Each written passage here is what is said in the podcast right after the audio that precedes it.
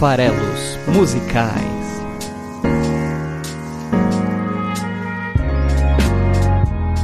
Fala aí, você que gosta de música! Meu nome é Paulo Farelos e este é o Farelos Musicais, o seu podcast que interpreta, que analisa letras de canções toda quinta-feira aqui no site esfarelado.com e também no Spotify e no YouTube.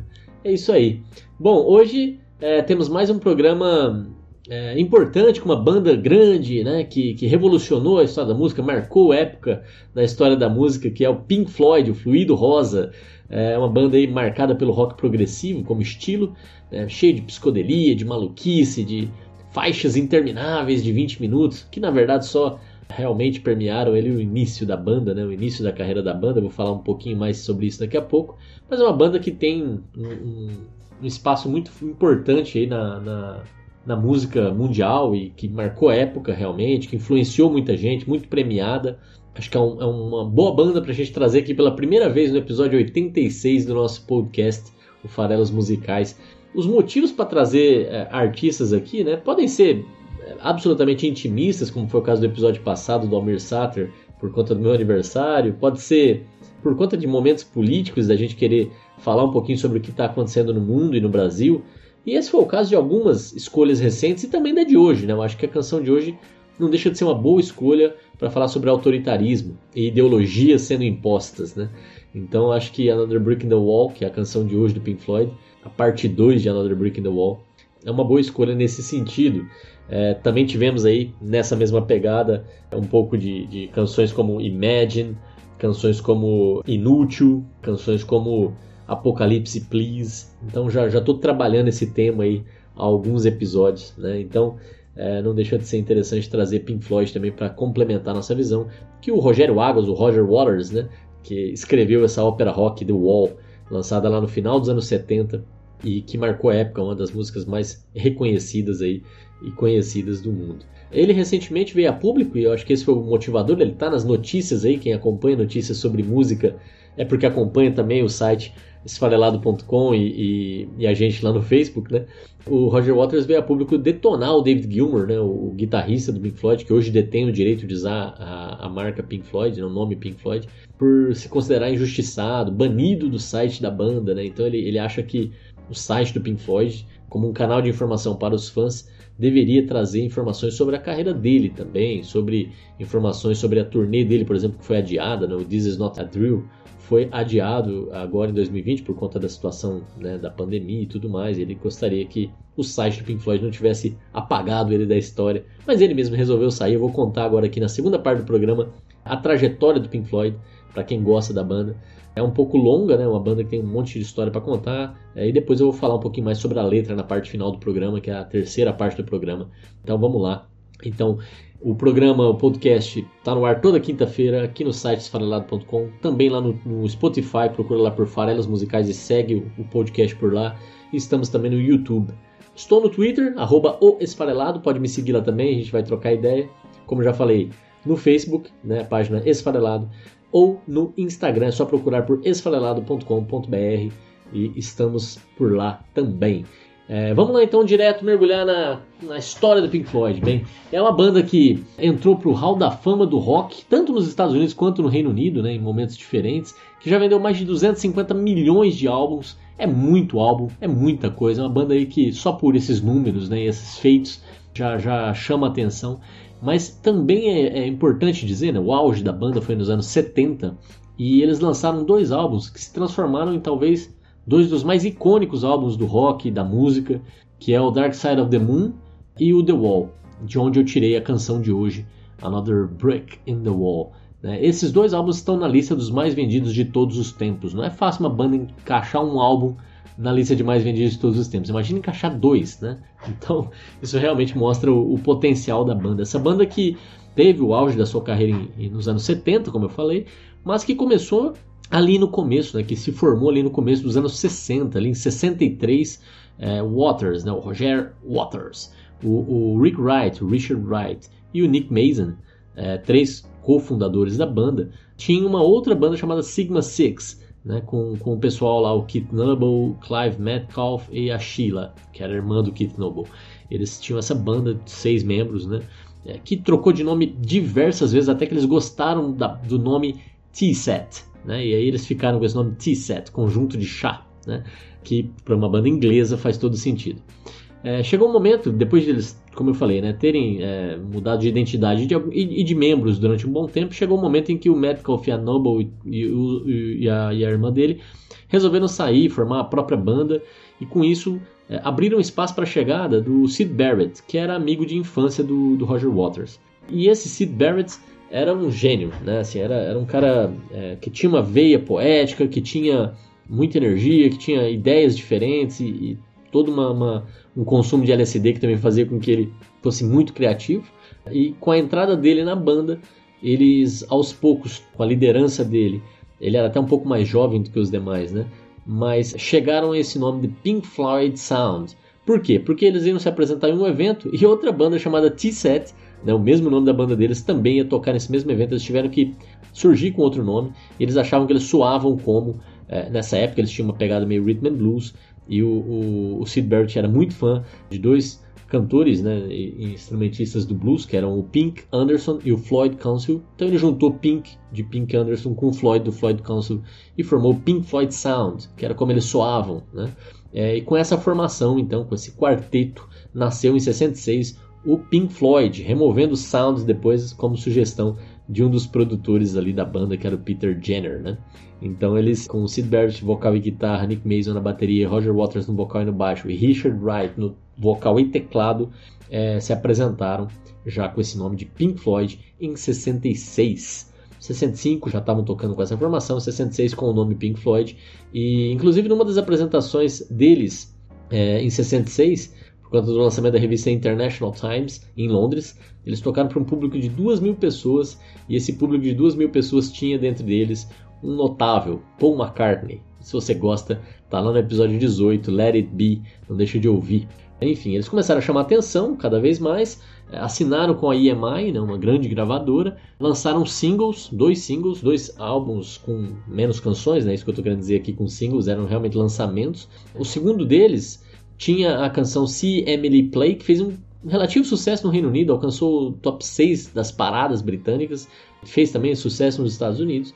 Então é, começou a chamar a atenção realmente. E, então em 67 eles lançam o seu primeiro álbum, The Piper at the Gates of Dawn, que estreou também em sexto lugar nas paradas do Reino Unido. Então olha só, chamando bastante atenção.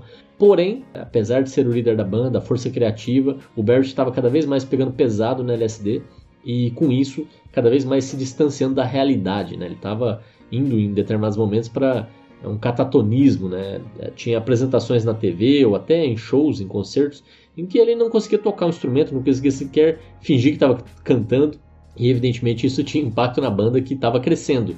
É, então eles convidaram em dezembro de 67, pouco depois do lançamento do primeiro álbum, o David Gilmour, que não é um dos fundadores da banda. Ele também já conhecia o Barrett, inclusive, era amigo do Barrett.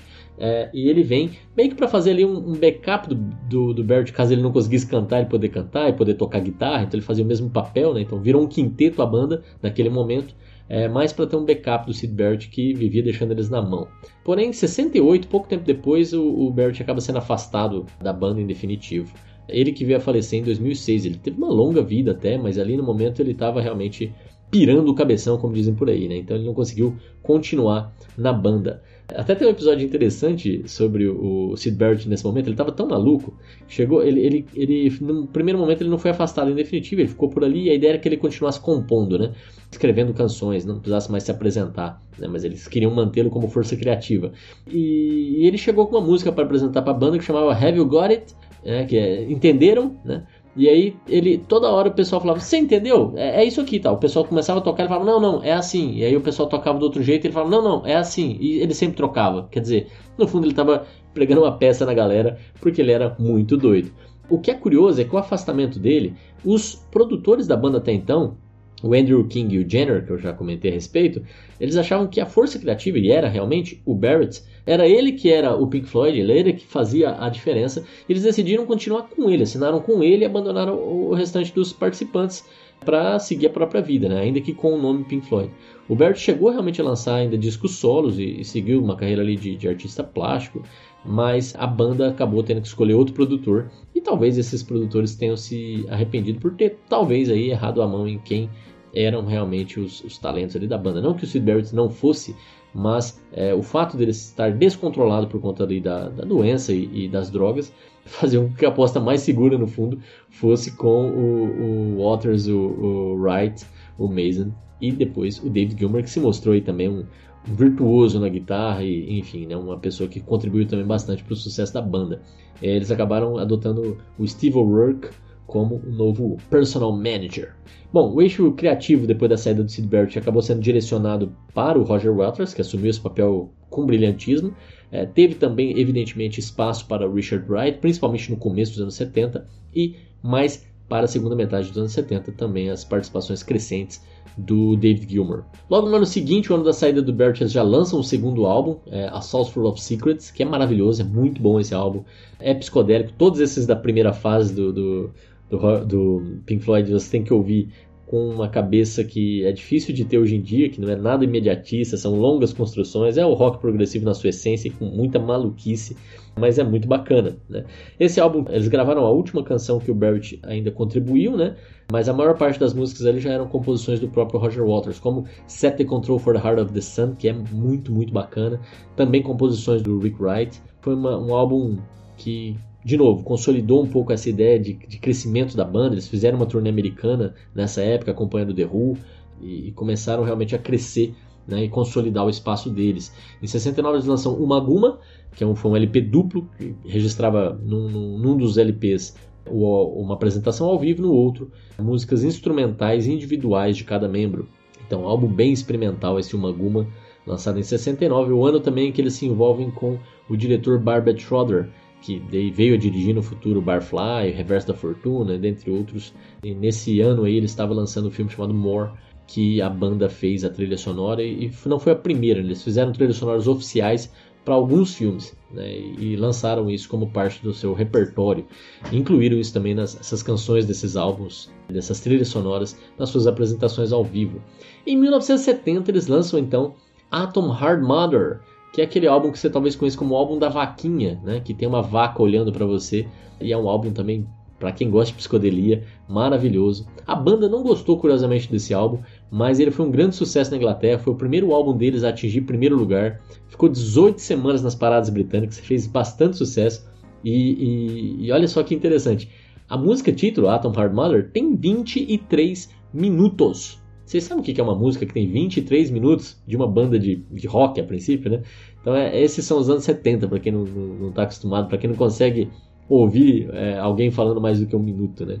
Então eles usavam corais nessa. É, foi realmente. Usava orquestração, usava coral, foi realmente um, um álbum bem, bem interessante. E essa música é de pirar, né? É bem, só que tem que estar tá no espírito para poder é, mergulhar em Atom Hard Mother, mas foi uma música que realmente virou a página ali e transformou eles em mainstream, de certa forma ali, né? Em 71 lançam mais um álbum, um disco ali considerado como um disco de transição entre essa fase muito influenciada pelo Barrett e pelo que ele fazia e, esse, e essa psicodelia caminhando aí durante os anos 70 para uma coisa mais ópera rock e um pouco mais pop também, né? Então, o álbum de 71 chamado Metal, que teve um hit chamado Echoes, que era também uma música de rock progressivo, mas já com elementos de ópera rock, foi ali Metal, um, um, em 71, um álbum que também desabrochou um pouco a, a, a, presença do Gilmour, né, que vai se transformando gradualmente em uma força criativa do grupo. Esse LP também alcançou um primeiro lugar nas paradas e fez sucesso por várias semanas consecutivas.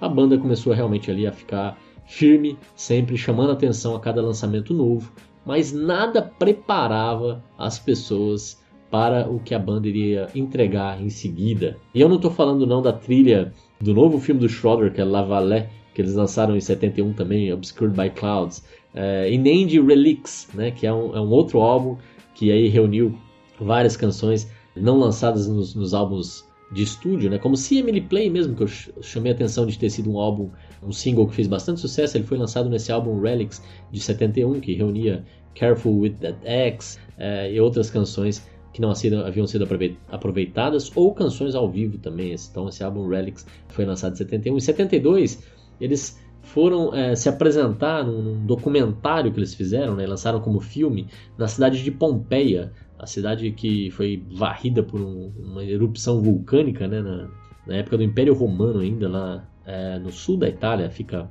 é, ao lado da cidade de Nápoles, né, Pompeia. E tem um teatro romano, um anfiteatro romano até hoje lá, né? Mais ou menos bem preservado depois da, da, que a população ali desapareceu né, durante a tragédia. Mas eles se apresentaram nesse anfiteatro romano, é um, é um documentário bem interessante, lançado em 72. Mas então, nada disso, nada dessas coisas preparava o mundo para o que eles lançaram em 73, que foi o álbum Dark Side of the Moon. É, o lado escuro da lua, né? Então esse álbum tem uma capa também que é icônica. Eles já vinham trabalhando com o estúdio Hipnosis, que tem um gênio criativo que é o, o designer Storm Torgerson.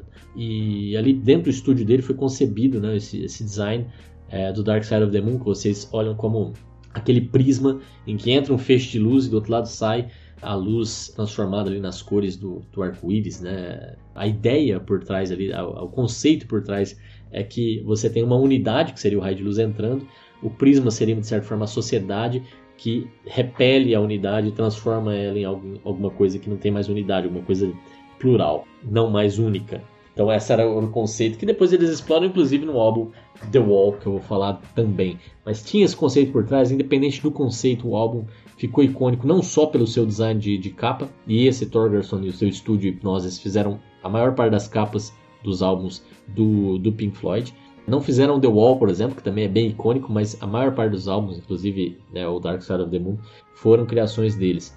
Que tem a ver aqui no, quando eles falam de lua, né, mais com a ideia de lunático do que de astronomia. A ideia aqui é realmente falar dos aspectos psicológicos né, desse, desse lado escuro da lua aí, né, onde, onde se escondem as, as vontades e as dificuldades humanas. É, são as letras do Waters, ele começa aqui a ter cada vez mais é, a presença conceitual no, no, trabalho do Pink Floyd e se afasta bastante do que o, do que o Barrett fazia.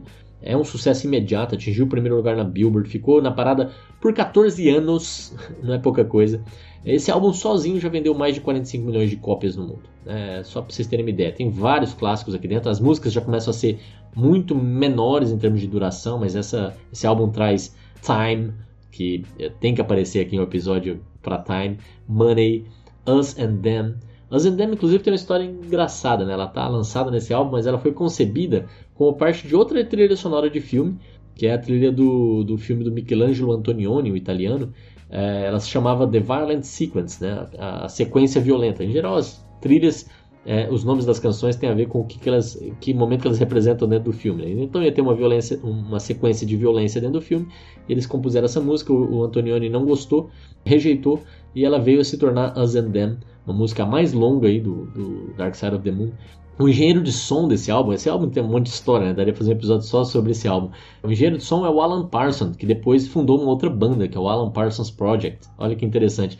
E, e se tem música aqui que veio de trilha sonora, o álbum inteiro. Tem uma, uma lenda urbana que diz que o álbum inteiro foi feito para ser ouvido sincronizado com o filme O Mágico de Oz. E aí você tem essa ideia de que, na verdade, esse filme que foi lançado em 39, esse álbum foi concebido para você ouvir num determinado momento, no rugido lá do, né, da MGM, o filme, né? então tem um determinado rugido do leão no qual você solta o, o, o álbum e as coisas vão sincronizar. Né? Então tem esse rumor, eles negam, o próprio Alan Parsons diz que esse nome nunca foi citado, né? O filme nunca foi citado durante as gravações, então é, a princípio é um rumor, mas eu já fiz essa experiência e tem cenas que realmente é, é, bem interessante a sincronia de ideias. Então é isso, Dark Side of the Moon. A música Time em algum momento vai voltar para cá, com certeza, eu quero falar dela, mas deixa para o momento certo. E façam essa experiência do Dark Side, viu? É muito legal ouvir sincronizado. Se você já fez, deixa seu comentário aí, que parte que você achou mais reveladora da sincronia. É, em 75 eles lançam um novo álbum, também um álbum que, que tinha a obrigação de, de, ser uma sequência a um grande sucesso comercial e de crítica, né? Tinha uma dificuldade, mas é um álbum maravilhoso também. É um álbum lançado em 75, dois anos depois, Wish You Were Here, que foi dedicado ao, ao próprio Sid Barrett. Que, né, o, traduzindo o nome do álbum e o nome de uma canção também icônica, que com certeza tem um dedilhado ali que você reconhecerá quando ouvir, né? Alcançou primeiro lugar nas paradas dos Estados Unidos, Reino Unido, que é Eu Gostaria que Você Estivesse Aqui. Então, é, vem daí a, a dedicatória ao ex-membro da banda que pirou. É um álbum de só cinco faixas, mas são maravilhosas. Além da própria canção título, nós temos aí Have a Cigar, uh, Welcome to the Machine e a música que abre e fecha uh, esse trabalho, que é aí sim uma volta ao experimentalismo, uma volta ao rock progressivo, que é Shine on You, Crazy Diamond, com corais. Essa música é maravilhosa, eu adoro. A primeira parte dela, que abre o álbum, tem 13 minutos e 30 segundos, e lá no final do álbum tem um encerramento com mais 12 minutos e 30 segundos de Shine on You Crazy Diamond. Se você junta as duas, você tem mais de 25 minutos de música. É isso aí. Bom, eles eram muito fãs do Monty Python, e quem não é, né? Qualquer pessoa sã é muito fã de Monty Python. Então, em 75, além de lançar Wish You Were Here, eles também ajudaram a financiar a produção Em Busca do Cálice Sagrado, que é uma das melhores comédias que tem. É, é fantástico esse filme. Então só fiz esse comentário aqui porque é uma curiosidade interessante o envolvimento deles aí com a produção de cinema. Em 77, eles lançam e cada vez mais o Roger Waters vai, vai é, levando um pouco a banda para um, um, aspectos mais politizados. Animals, que é o álbum de 77, décimo álbum da banda, tem essa pegada claramente. É uma, um trabalho ali inspirado na Revolução dos Bichos do George Orwell. E as faixas têm nomes de bichos, não é à toa, né? Pigs, dogs, sheep, né? ovelha, porcos, cachorros e assim vai. São só cinco faixas também. É quando eles concebem um elemento que visual que é usado até hoje nos shows do Roger Waters, que é o porco inflável, né? Um, forma uma espécie de zeppelin ali que ficava voando e que também foi introduzido na capa do álbum. Esse porco inflável em frente a uma, uma, uma usina de, de, produção de energia, né? É o chamado Audi. Esse álbum bem posicionado nas paradas, eles começam a fazer shows em estádios, mas por outro lado apesar do sucesso comercial, apesar das turnês gigantescas, cada vez mais a, começa a haver problema de relacionamento dentro do, do, time. Eu já falei isso aqui quando a gente falou do, do essas forças criativas, né? Teve Beatles com Lennon e, e McCartney que, por um lado, né, é, impulsiona trabalhos é, geniais e por outro gera um desgaste, uma briga de egos que é muito difícil de, de, de lidar, né? É, e já temos aqui das musicais sobre os dois grandes artistas. É, aconteceu também aqui no nosso cenário doméstico, eu gosto de citar esse exemplo, apesar de ser noutra escala, evidentemente, mas com os Titãs, que daí você, de dentro dos Titãs saíram carreiras solo de gente como Nando Reis e Arnaldo Antunes, que são dois grandes nomes da música contemporânea, os dois vindos da banda, que continuam existindo, inclusive, né, com outra pegada. Tivemos dentro do, do Barão, não pelo mesmo motivo, mas Cazuza e Frejá ao mesmo tempo, é, Los Hermanos com, com Amarante e Camilo, e por aí vai. É, então aqui nesse caso, David Gilmour é, e o Roger Waters cada vez mais com diferenças criativas, e da mesma forma o Nick Mason e o Richard Wright, que eram os outros dois participantes, começando a se afastar e ter conflitos também por, por falta de interesse pela banda, por composições, por, pelo ambiente de disputa que se formava. Isso não impediu esse, esse conflito de relacionamento que, por exemplo, eles demitissem o Richard, o Richard Wright por, por baixa participação da banda, mas ao mesmo tempo chegassem em 78, 79 a compor essa ópera rock chamada The Wall, que marcou época e que, assim como Dark Side of the Moon, é, é um dos grandes álbuns da, da, história da música, da história do rock. É um trabalho conceitual, é uma ópera rock é, inspirada é, na infância do Roger Waters, na perda do pai dele na, na Segunda Guerra, no vício em drogas, na opressão causada pela indústria da música. Então, coisa muito autoral, muito pessoal, muito intimista. Caminha um pouco aí para a megalomania, né? É, então, realmente isso foi transformado ali como uma narrativa mesmo, uma história. O produtor, né, o Bob Ezrin, ele baseado no, no, que ele ouvia das ideias e, e como as músicas se concatenavam para contar essa ideia, ele escreveu até um script, né, um roteiro. E não é à toa que este, este trabalho é apresentado até hoje. Tem, tem é, apresentações aí que resgatam todas as canções do, do, do álbum, né? Porque ele conta realmente uma história, ele é uma ópera.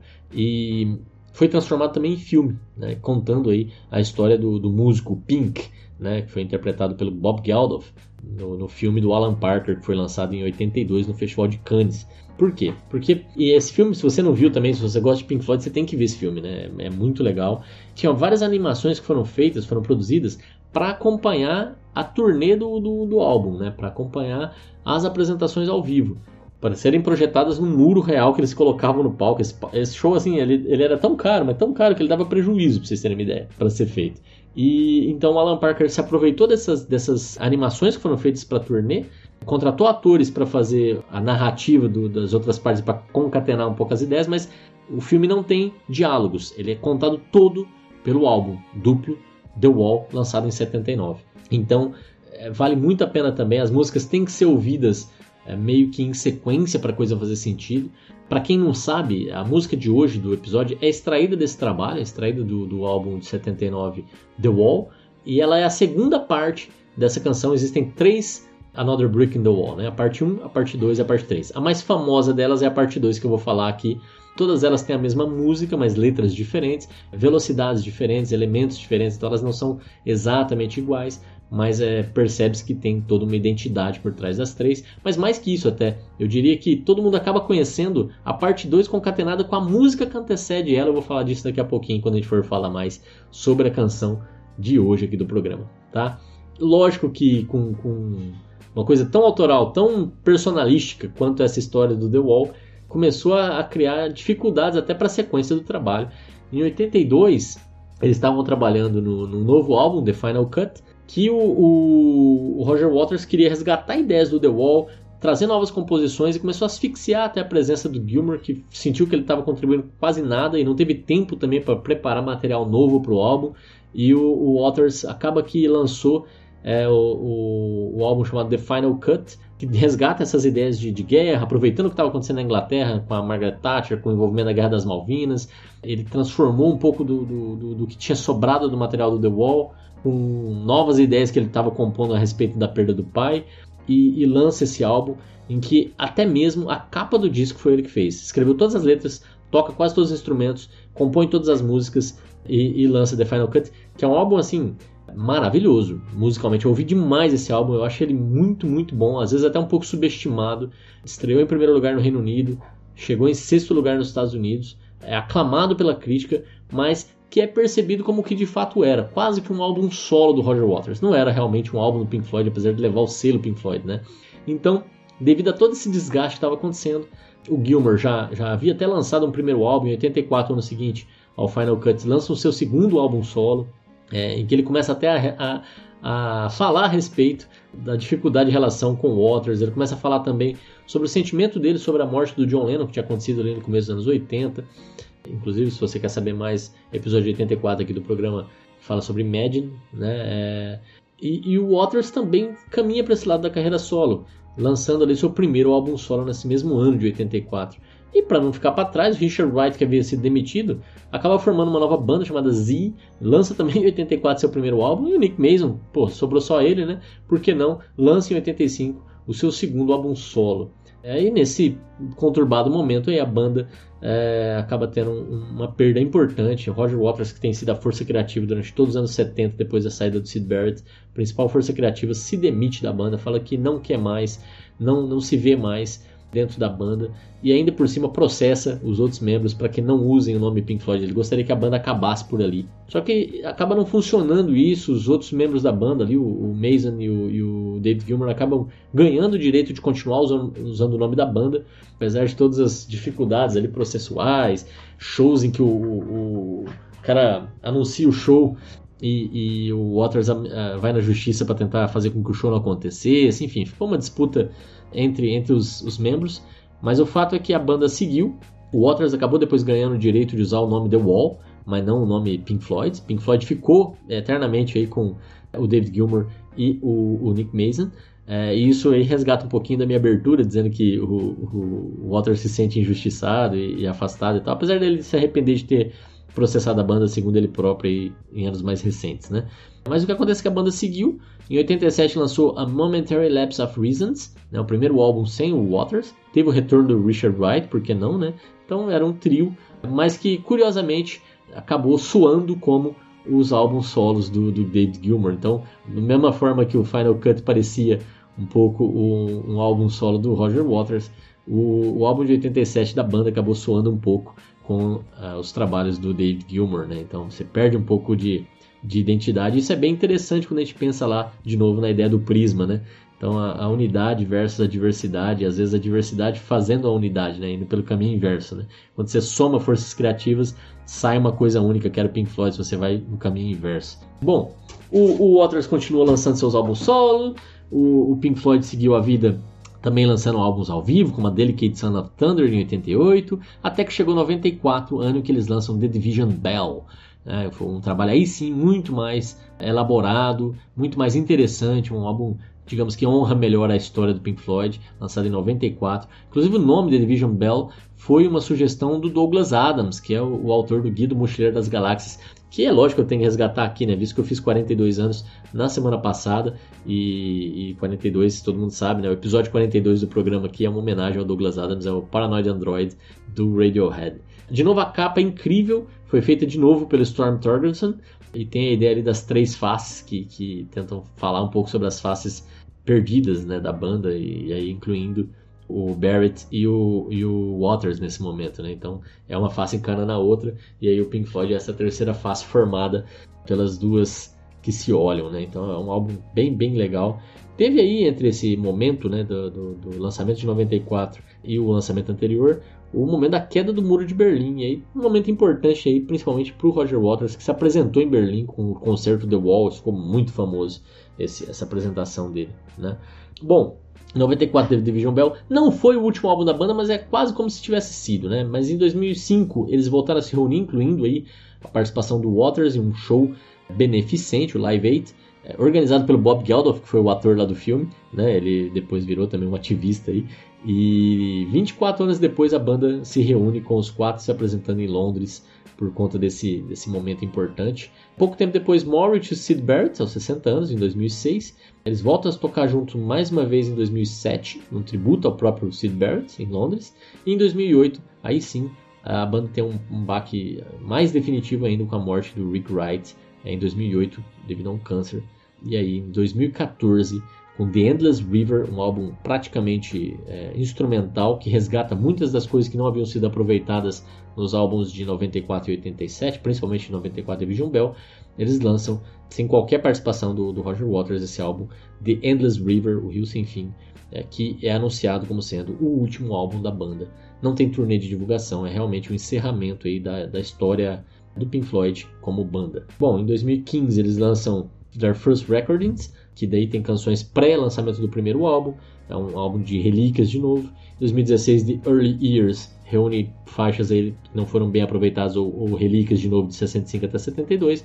E The Late Years, que tem tudo que eles lançaram depois da saída do Waters, sendo aí é, em 2019 lançado. Então tem coisa recente saindo, mas coletânea. Né? A ideia é resgatar o passado, não, não vai ter novidade de Pink Floyd daqui para frente. Quem quiser tem que acompanhar a carreira solo do Roger Waters, que continua super ativa, a carreira solo do David Gilmour, que também está ativa, e o próprio Nick Mason, que tem aí a nova banda que ele começou em 2018, Nick Mason's Source of Secrets, para justamente é, resgatar os sucessos aí do passado da banda, tá?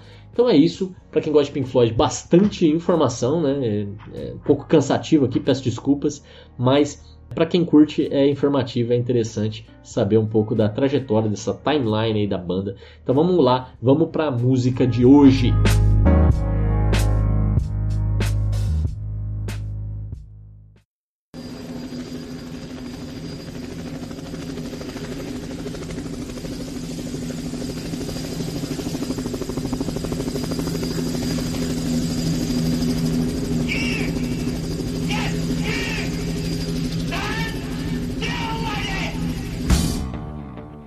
Pessoal, o seguinte. Essa música começa com um grito. Essa música não começa com a parte do helicóptero, tá? Se você está acostumado a reconhecer essa canção lá pela parte do helicóptero, você está na verdade confundindo essa música com a que antecede ela na ópera rock, que é Happiest Days of Our Lives, que é uma música de 1 minuto e 51 segundos que tem a mesma base instrumental dessa canção, Dá até pro Klebs tocar um trechinho aí só para você reconhecer como estamos falando da mesma coisa.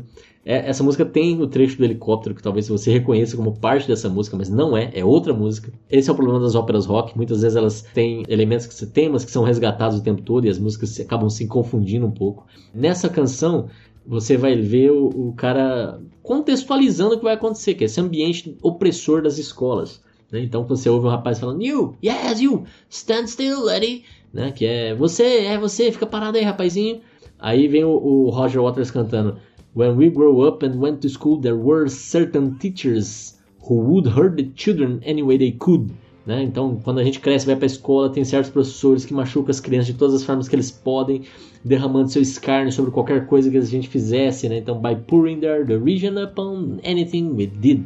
E assim vai. Tá? Então, essa canção está só contextualizando é, o fato dos professores que são massacrados pelas suas esposas gordas e psicopatas em casa, essa é a ideia que a, que a música coloca, é, vão depois descontar nas crianças nas escolas. Todo mundo sabe disso. Então, é, é esse, esse trecho todo, com helicópteros e com essas frases que contextualizam a situação, vem de Happiest Days of Our Lives, ou Os Dias Mais Felizes de Nossas Vidas, que é a nossa infância, que no caso dele não eram tão felizes assim. Tinha perdido o pai e era massacrado pelos professores opressores e autoritários na, na escola. Né? Então, não é disso que eu vou falar aqui hoje, eu vou falar do que vem logo em seguida, que já começa com um grito, é um grito que vai introduzir uma frase que eu acho que todo mundo vai reconhecer, que é We Don't Need No Education. Né? Essa música tem esse, é, frases super fortes, super conhecidas. Então eu vou começar dali. Também não é a parte 1. Eu acho que talvez muitas das pessoas nem saibam que tem três partes em Another Brick in the Wall. A mais famosa que todo mundo canta e todo mundo reconhece é a parte 2. Mas tem também uma parte 1 que começa com Dad is flown across the, ocean, leaving just a memory. Né? Ou seja, o papai voou para o oceano, né? através do oceano, deixando só uma memória. E depois segue, que vai justamente contextualizar ali também o fato de ele sentir falta do pai dele, ser a figura ausente. E nem da parte 3, que é I don't need no arms around me, and I don't need drugs to calm me, que é outro trecho também. Então, quer dizer, é uma confusão maluca você tem que ouvir o álbum The Wall inteiro para entender, mas a parte 1 tem também a mesma base instrumental, a parte 3 também resgata os mesmos temas, mas não são a canção que eu vou falar hoje aqui. Né? Eu vou falar da parte 2, que também não é, gente, é importante citar isso, a versão brasileira do Falcão chamada Atirei o Pau no Gato, né? também super famosa, que diz Atirei o pau no gato, mas o gato não morreu. Dona Chica admirou-se com o berro que o gato deu. Ei, Chica, Deixe o gato em paz. Não vamos traumatizar o coitado do animal. Eu só joguei o pau no bicho para ouvir o miau. Né? Apesar de ser belíssima e, e, poética, essa versão do Falcão também não é o material que eu vou tratar hoje aqui, tá? É, mas quem nunca, né, fez essa versão aí do Falcão para dar uma zoada? Né? Então vamos lá. O que eu vou falar realmente aqui hoje é a, a parte que tá lá no The Wall, que começa com esse grito. Esse grito, ele foi retirado de um outro grito que o Roger Waters tinha dado numa versão de Careful With That Axe, Eugene, que é outra canção da banda Pink Floyd, né? Então toma cuidado com esse machado Eugênio, né? Essa tradução do nome da música, esse grito vem de lá, tá? Então ele resgata esse grito, coloca aqui e aí a música começa justamente falando We don't need no education, né? Então é, essa frase que tem uma negação dupla. Nós não precisamos não de não educação, né? É, negações duplas no inglês we don't need no, né? We don't need no. Então tem duas negações. O que pode dar uma ideia até de afirmação, mas no fundo aqui é uma ideia de reforço. A gente está falando que realmente a gente não precisa de educação, não desse tipo de educação que é o que é, é transmitido aqui, né? Então é, essa frase sozinha, já vou começar a falar um pouco dela, né? A, a música se chama Another Brick in the Wall, que é outro tijolo no muro. Eu vou tentar também contextualizar o que, que quer dizer isso, mas vamos primeiro falar então. Se a música começa falando de educação, é, esse trecho especificamente está falando sobre a opressão dentro do sistema de ensino, a opressão causada durante a infância pelos professores. Esse é o tema é, explorado no filme, explorado no, no, na ópera rock, né? No filme fica muito claro isso. Nesse momento aqui, a ideia lá do professor é, é, é de autoritarismo, é de, de cercear um pouco o pensamento livre e de transformar todos numa massa. Né? Ele até coloca todo mundo no moedor de carne, todos os alunos dentro do moedor de carne, todo mundo vai cair nesse moedor de carne e ele vai girando o moedor de carne e vai saindo do outro lado, carne moída, né? Então a ideia é você realmente acabar com as individualidades, acabar com o pensamento livre, transformar todo mundo numa, numa massa disforme e uniforme ao mesmo tempo, todo mundo igual, né?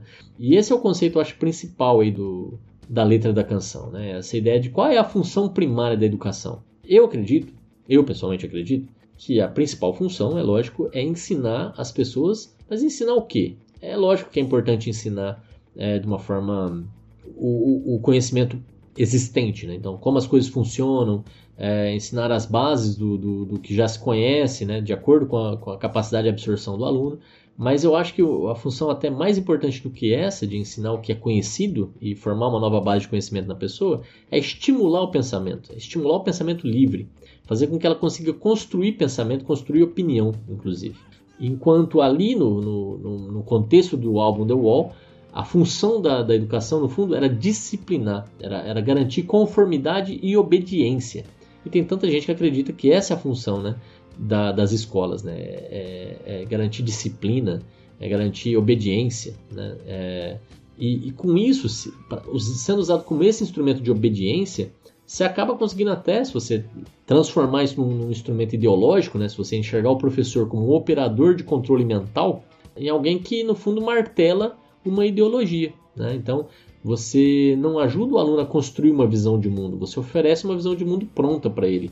Ele só tem que assimilar aquilo. Né? E esse é o grande risco de quando as escolas são percebidas como formas de ideologia, de disseminação de ideologia. Então, isso pode acontecer e, em geral, acontece. É, é, difícil até que não aconteça individualmente, né? professores passando as suas próprias visões de mundo, mas isso pode, também pode ser feito até de uma forma mais perigosa, quando é uma, feito de forma sistemática e com apoio do Estado, por exemplo. Né? E aí você tem uma população castigada pela ausência do pensamento livre, é uma, uma população castigada pela imposição de um pensamento uniforme, de um pensamento igual e que tende a satisfazer uma, uma intenção de uniformidade e de controle. Então, lá no fim dos anos 70, essa era a mensagem, acredito eu, que o, Roger Waters tentava passar, né, de que existia esse controle, esse autoritarismo, essa opressão, essa, essa, esse disciplinar dos alunos através da educação. E ele diz: We don't need no education querendo dizer que não precisa desse tipo de educação. E aí a frase seguinte, também icônica, diz We don't need no thought control. Né? Nós não precisamos de educação, nós não precisamos de controle de pensamento. É, que tem tudo a ver. É, inclusive lembra de outro, eu falei que Animals era inspirado no, no livro do Orwell, do, do, Revolução dos Bichos, e aqui lembra muito o trabalho também do Orwell, 1984, né, essa ideia do controle de pensamento pelo Estado. Então é outra coisa que ele está renegando aqui na, na canção. É, e essa, essa frase, We don't need no thought control, o Roger Waters escreveu lá em Belém, quando ele visitou Israel em 2006, no contexto de uma apresentação lá. Enfim, ele, ele, ele tem defendido essas pautas por direitos humanos e por direitos das minorias.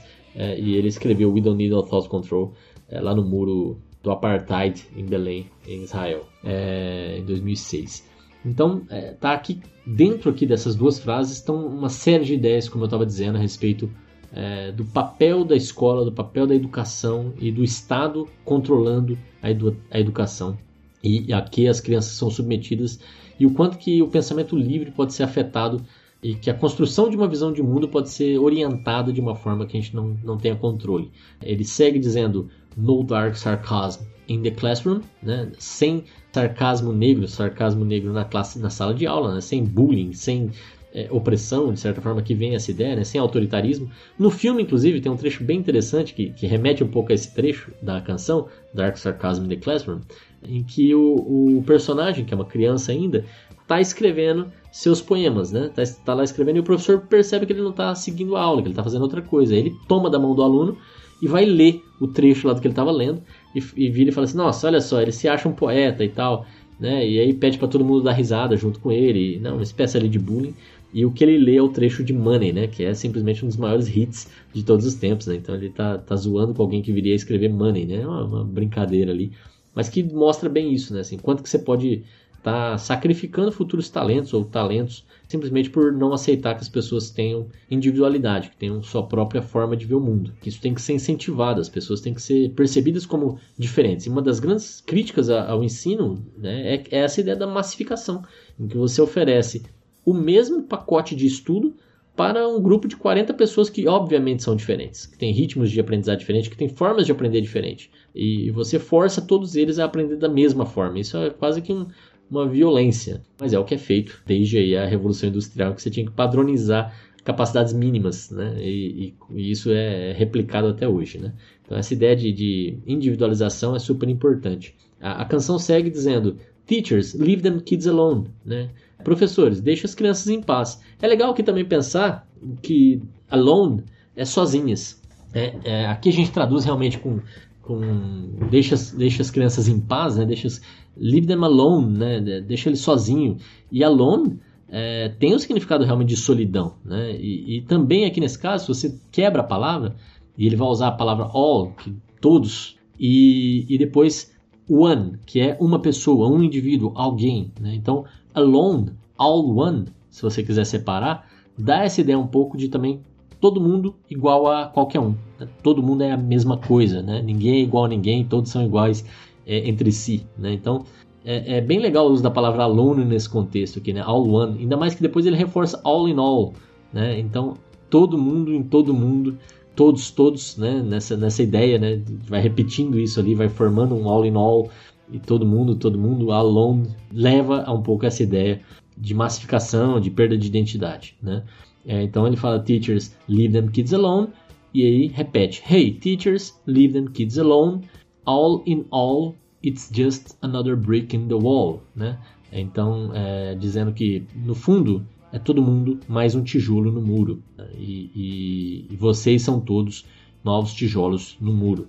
E aqui eu acho que tem uma interpretação dupla né, desse, desse trecho, porque você pode pensar assim, no contexto do filme, no contexto da ópera rock, no contexto do, do, do concerto ali, do que foi concebido naquele momento, o muro do, do, do trabalho simboliza muito esse isolamento a que o indivíduo está tá cometido. Né? O Pink, que é o personagem do filme, é o personagem do enredo aqui, ele está isol se isolando do mundo. Então ele enxerga todos aqueles colegas fazendo bullying, aqueles professores que o maltratam, como mais tijolinhos desse muro que isola ele do mundo. Mas eu gosto muito também de pensar no que é o muro, que esse muro é uma metáfora, né? nesse contexto aqui, o isolamento social, não o nosso que a gente está vivendo aqui por causa da pandemia, mas realmente o, o auto-isolamento, por não se encaixar, né? por querer ficar distante das outras pessoas e enxergar cada uma dessas coisas que oprime, é, que afasta como tijolos que vão formando esse muro. Então, esses professores, esses alunos são novos tijolos no muro.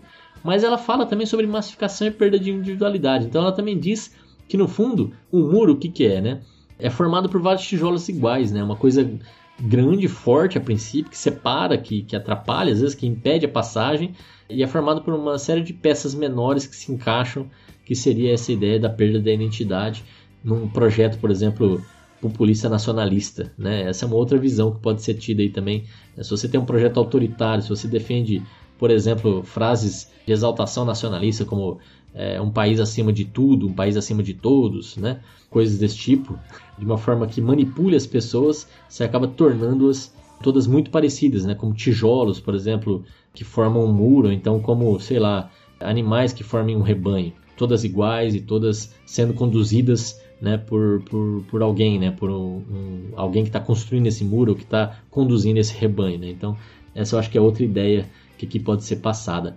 Tudo isso nessas, nessas frases aí que são fortes, que traz essa metáfora do muro, que você pode enxergar como, como que você quiser, no fundo, até outras opiniões são bem-vindas aqui nos comentários, mas que essa é a minha interpretação, é o primeiro minuto da canção. Queria pedir para o Cleves, nosso editor, tocar um minuto, três segundos de canção, acho que todo mundo conhece, mas é bom a gente resgatar aqui só para ouvir é, esses versos tão icônicos da música mundial. Vai lá, Cleves, um minuto, três segundos e volta aqui.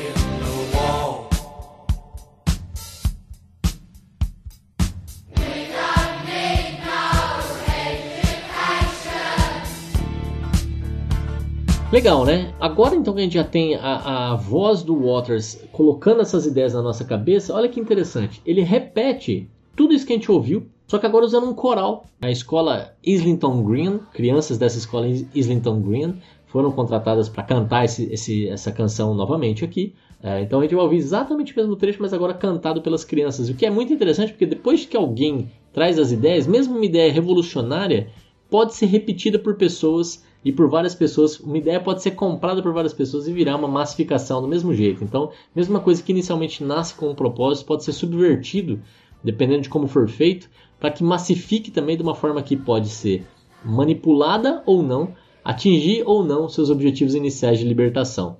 Né? Então, se você, por exemplo, traz uma ideia de liberdade, uma ideia de, de individualidade, se você traz uma ideia de que as pessoas podem ser únicas e ter pensamento próprio, e para isso você concebe uma, um, alguns versos para representar essa ideia, e aí esses mesmos versos, sem qualquer alteração, são repetidos por todo mundo, e todo mundo está usando as mesmas ideias que você trouxe, olha que interessante. Você acabou de perder o seu conceito, porque você não está mais garantindo nem liberdade nem individualidade. Está todo mundo preso às mesmas ideias que você trouxe com outra intenção. Então, de certa forma, isso aparece aqui na canção, nessa repetição cantada por esse coral que no filme vai caindo dentro de uma máquina de moer e se transformando dentro de carne moída, mesmo que cantando versos de, de revolução com relação à situação do ensino.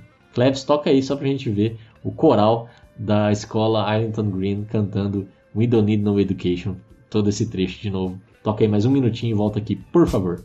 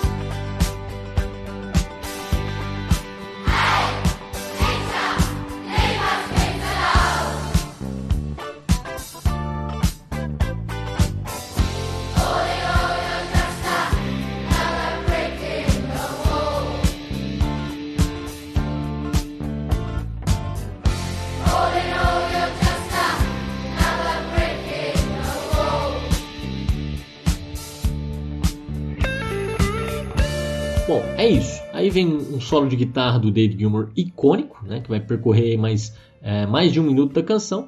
É, como eu falei, as músicas são encadeadas, então aqui a, a, parte final da canção, no fundo, ela, ela vai trazer frases como wrong, do it again, wrong, do it again, ou seja, tá errado, faz de novo, tá errado, faz de novo, que traz essa ideia, um professor, né, gritando que não, tá errado, tá errado, quer dizer, essa questão da correção, essa questão do, do certo e errado, que não ajuda em nada a, a, ao aprendizado em geral, né construtivo, né? Não, é lógico que você pode dizer que alguma coisa está certa ou está errada para aprender, principalmente em coisas objetivas e exatas, mas a forma de fazer e, e o, o, a forma de conduzir esse autoritarismo, depois vem as, as, punições, né? Vem uma frase aqui que diz: If you don't eat your meat, se você não comer sua carne, you can't have any pudding, você não vai ter sobremesa.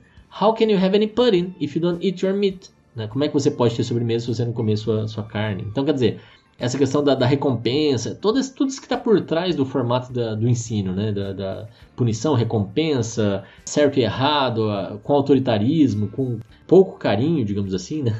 É, e aí termina com You, yes, you, behind the bike sheds. Né? Você que está aí atrás do galpão de bicicletas, stand still, Eddie. Que, de novo, né? Fique esperto, rapazinho, eu tô, tô de olho em você e tal. Que é essa ideia do autoritarismo e tudo. Essas frases não são tão, assim, relevantes, é só mais para contextualizar e, e para fazer a transição para a próxima música. Você vai ouvir essas frases e aos poucos o som vai se redirecionando para um telefone tocando, que vai depois culminar na canção Mother, que é a canção seguinte lá do álbum The Wall, é, que começa justamente com esse telefone tocando, tá? Esse aí foi o episódio de hoje, falamos bastante sobre Pink Floyd, é, toda a trajetória da banda e também um pouco mais sobre a letra de Another Brick in the Wall parte 2. Bom, nos episódios anteriores, no episódio passado, o episódio do meu aniversário, é também o um episódio da saudosa. É, desculpa, também episódio não, é também o um aniversário da saudosa Vanzinha Nishi, minha amiga, que faz aniversário no mesmo dia que eu. E ela reapareceu aqui nos comentários do episódio anterior, tocando em frente, o episódio 85, ela escreveu assim: Salve Paulinho, meu irmão de vida, feliz aniversário por aqui também. Não diga que a minha volta aqui é um presente para você. É verdade, é um presente. Mas eu vou tentar ouvir os episódios que eu não ouvi ainda e prometo comentar quando der. Que presente para mim nessa data querida Tocando em Frente é uma das minhas músicas favoritas de todos os tempos. Cara, eu já escutei essa tantas vezes que eu consigo falar sobre ela quase como se fosse minha. Eu quero comentar a parte do refrão, já que é a parte que você menos gosta, de repente eu ajudo a pensar em outras coisas e você passa a gostar mais dela. A parte conhecer as manhas e as manhãs, eu acho que as manhas que ele se refere aqui não é a manha de fazer manha, é no sentido de preguiça. É, acho que é manha no sentido de jeito, de conhecer o jeito de fazer as coisas e as manhãs dos dias que você virou à noite fazendo o trabalho de compiladores que você nem tem que entregar. É, isso é porque a gente fez computação, tá? Essa é piada interna. Conhecer as manhãs dos dias que você labutou tanto e viu florescer uma esperança junto com o dia. É curioso porque tem um outro amigo que falou a mesma coisa. Falou assim, cara, não sei se você conhece esse sentido, mas a palavra manha também quer dizer é, saber fazer, saber ter um jeitinho de fazer e tal. É verdade. É, é, manha, eu acho que até é nesse sentido mesmo que tá lá. Conhecer as mães, ou seja, saber, saber fazer as coisas, né? E as manhãs pode até ser nesse sentido da, da van aqui, de que, putz, é, as manhãs têm seu valor quando a gente tem que lutar e trabalhar e tal. Ou acordar cedo para ganhar, enfim, pode ser. E ela segue aqui dizendo: O sabor das massas e das maçãs, para mim, esse verso pode ser duas coisas: massa como de pão, sem nada, um sabor insosso, de nada em contraponto com as maçãs cheias de sabor e olor. Ou o inverso, o sabor das massas requintadas, ricas, em contraponto com uma simples maçã. E aí quero comentar só mais o final. Cada ser em si carrega o dom de ser capaz e ser feliz. Eu acho que algumas vezes escutei alguém cantar Carrega o dom de ser capaz de ser feliz, que é o jeito que eu gosto mais. O sentido de que a felicidade existe dentro de cada um. Um ser capaz de ser quem é, e mais ainda, a capacidade de ser feliz sendo quem é, me deixa ainda mais contente. E eu penso que a letra deveria ser desse jeito. Esse episódio me fez pensar na primeira sugestão minha para sua análise, Pétala, do Djavan. Não sei se você gosta muito dele, mas essa música é tão poética e para mim uma verdadeira descrição do amor que eu não resisti. O que é legal é que tenho tido vários é, várias recomendações recentes de música. Eu já estou com três aqui na gaveta, incluindo aí Petra do Djavan, para fazer episódios. Além do. É, nem, vou, nem vou falar aqui, né? O Cleves está no meu pé por conta aí de, de, um episódio que ele encomendou já faz um tempo também, que eu perdi o time. Enfim, agradeço vocês pelos, pelos comentários e pelas dicas. Mandem para mim, paulo.esfalelado.com.br, que eu vou ficar feliz em saber que músicas vocês gostariam de ouvir aqui no, no programa e ter a minha análise, tá? Eu vou encaixar todas elas. Queria também, antes de terminar, ler o comentário sobre o episódio 84 Imagine, em que eu pedi para vocês falarem utopias é, que, que existem aí nas, nas obras literárias ou, ou fictícias, né? Na, na, também cinematográficas, o que quer que seja. E o Giovanni Brandão me ajudou aqui com é, a citação de A Ilha, do Aldous Huxley que ele falou que descreve o que ele considerava ser uma sociedade perfeita, que ele nunca leu, mas que parece ser interessante. Ele até me mandou um feliz aniversário, valeu Giovanni, agradeço. E, e, eu vou procurar saber mais sobre esse A Ilha. Será que tem alguma coisa a ver lá com aquele, com aquele filme do que tem o Will McGregor? É, se for, eu gostei do filme, viu? Tem gente que não gosta, mas eu achei bem legal. É, eu vou procurar saber mais, vamos trocando ideia. Era isso. Muito obrigado a todos aí pelas participações, pelos comentários. É, podem mandar seus comentários, seus e-mails e a gente vai se falando. É bom demais ter vocês por aqui. Um abraço, até semana que vem.